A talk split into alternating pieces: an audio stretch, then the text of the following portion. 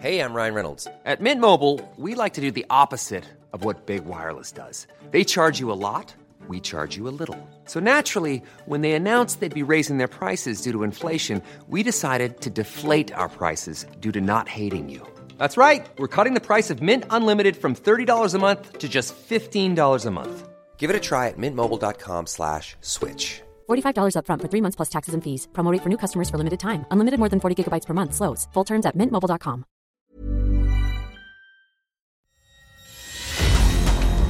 Mes chers camarades, bien le bonjour. Plus on étudie l'histoire des sociétés anciennes, plus on se rend compte que ces sociétés pouvaient être bien plus connectées entre elles qu'on pourrait ne le penser. Tiens, peut-être que vous voulez un exemple. Alors, je vous propose aujourd'hui de partir explorer l'Éthiopie médiévale en compagnie de François-Xavier Fauvel, un historien spécialiste de l'histoire de l'Afrique ancienne. Il va nous faire découvrir le cas de Débré Damo, un monastère isolé sur une montagne depuis plusieurs siècles qui, comme vous le verrez, peut cacher plus de choses qu'on ne saurait l'imaginer. En attendant l'entretien complet en sa compagnie qui sortira dans quelques jours, je vous souhaite donc une bonne écoute. Il y a pas mal de découvertes justement qui ont été faites au nord de, l'Éthiopie. On, parlait là du, de diplomatie, de commerce. Parlons un petit peu de commerce. Est-ce que tu peux nous parler un peu de Débré euh, Dabo? Alors, Débré Dabo, c'est dans le nord de l'Éthiopie, c'est dans, la province du Tigray. C'est ce qui s'appelle un amba, c'est-à-dire que c'est une montagne, c'est une montagne en forme de table, hein, c'est une montagne tabulaire. Et au sommet de cette montagne en forme de table, euh, il y a depuis très longtemps euh, un monastère, un monastère chrétien et euh, donc très isolé. Hein. Moi, j'y suis jamais monté, mais j'ai des collègues qui y sont montés. On n'y monte qu'avec une espèce de nacelle comme ça qui est tirée par un moine. Euh, bon, voilà. Donc c'est un c'est un endroit très très euh, protégé et difficile à prendre. Quoi. Bon, mais il s'y est passé beaucoup de choses. Alors, depuis quand exactement il y a il y a un monastère? On ne sait pas très bien parce que comme d'habitude, les fondations sont jamais très très bien documentées. Il se trouve que euh, l'établissement religieux qui est là euh, a sa propre tradition, euh, attribue son origine à un saint éthiopien qui s'appelle Zomikael Aregawi, voilà, et qui aurait et qui aurait fait partie de ces voilà de ces des saints évangélisateurs de l'Éthiopie au VIe siècle. Et bon, il, y a il y a un monastère tout en haut avec deux églises. Et comme il n'y a pas beaucoup de monde qui a pu y monter, qu'il n'y a pas beaucoup de monde qui a, qui a pu y faire des observations professionnelles, c'est très difficile de, de, savoir. Mais il y a peut-être même un, il y a peut-être même un bâtiment aksumite pré-chrétien euh, là-haut, mais bon, on n'en sait rien. Toujours est-il qu'il y a une très belle église, dans une espèce d'architecture aksumite en pierre et en bois, très très belle. Et puis sur cette montagne, il y a d'autres choses. Il y a forcément un cimetière, il y a forcément un petit village de moines, etc., etc. Et là-dessus, plusieurs découvertes ont été faites de nature archéologique.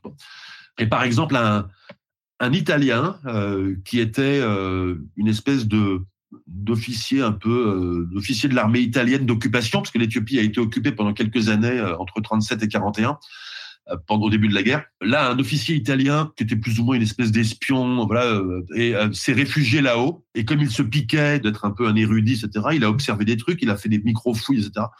Il a trouvé des choses. Il a trouvé, par exemple, des monnaies, des monnaies arabes des 8e, 9e, 10e, 11e siècle.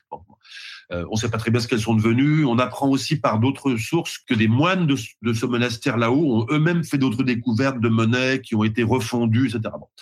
Et puis, il y a eu un, autre épisode aussi où, dans une petite grotte, euh, sous l'une des églises, euh, dans la paroi de cette grotte, c'est très oraux là, hein, une petite cache a livré une petite caisse, et dans cette petite caisse, il y avait des monnaies en or. Bon, et ces monnaies en or, c'est très très étrange elles sont, ce sont des monnaies kushan, c'est-à-dire que ce sont des monnaies qui ont été euh, frappées par euh, une dynastie gréco-bouddhique qui existait, qui régnait sur des, sur des régions entre l'Afghanistan et le Pakistan euh, au deuxième et troisième siècle de notre ère.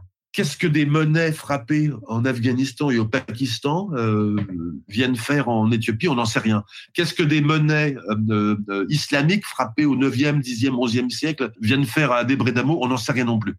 Une fois de plus, on a juste affaire avec ça, c'est-à-dire en fait des pièces de puzzle qui indiquent que des gens, à certains moments, ont caché, ont caché des monnaies en or de différentes origines au sommet de cette montagne où il y avait une communauté monastique. Ça nous apprend pas énormément de trucs, c'est juste très intéressant. Ça témoigne aussi d'une chose, c'est que euh, ces caches de monnaie, de façon en quelque sorte euh, négative, elles témoignent que bah, ça circulait quoi. C'est-à-dire qu'en fait, il y avait des monnaies, il y avait des monnaies islamiques qui arrivaient en Éthiopie. Il y avait des monnaies couchants qui, euh, plusieurs siècles plus tôt, arrivaient en, en Éthiopie. On n'en a pas d'autres en Éthiopie. On n'en connaît pas. Je veux dire, on ne connaît pas de monnaie couchant, on ne connaît pas de monnaie islamique ailleurs en Éthiopie. C'est juste qu'elles ont été conservées là parce qu'elles ont été cachées là euh, par des gens au fil des siècles. C'est tout. En tout cas, ça veut dire qu'il y avait, il y a eu des échanges, quoi. Ah voilà, exactement. Merci à tous d'avoir écouté cet extrait du prochain entretien qui sera disponible très bientôt sur Nota Bene. À bientôt. Hey, it's Paige DeSorbo from Giggly Squad. High quality fashion without the price tag. Say hello to Quince. I'm snagging high-end essentials like cozy cashmere sweaters, sleek leather jackets, fine jewelry, and so much more. With Quince being 50 to 80% less than similar brands and they partner with factories that prioritize safe ethical and responsible manufacturing. I love that. Luxury quality within reach. Go to quince.com slash style to get free shipping and 365 day returns on your next order. quince.com slash style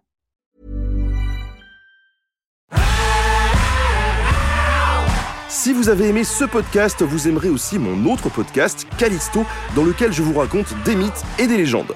En attendant que vous nous suiviez sur Castbox, Apple Podcast, Podcast Addict ou toute autre plateforme qui propose cette fonction, n'hésitez pas à vous abonner. Vous pouvez même nous laisser une note et, soyons fous, un petit commentaire, je le lirai avec plaisir.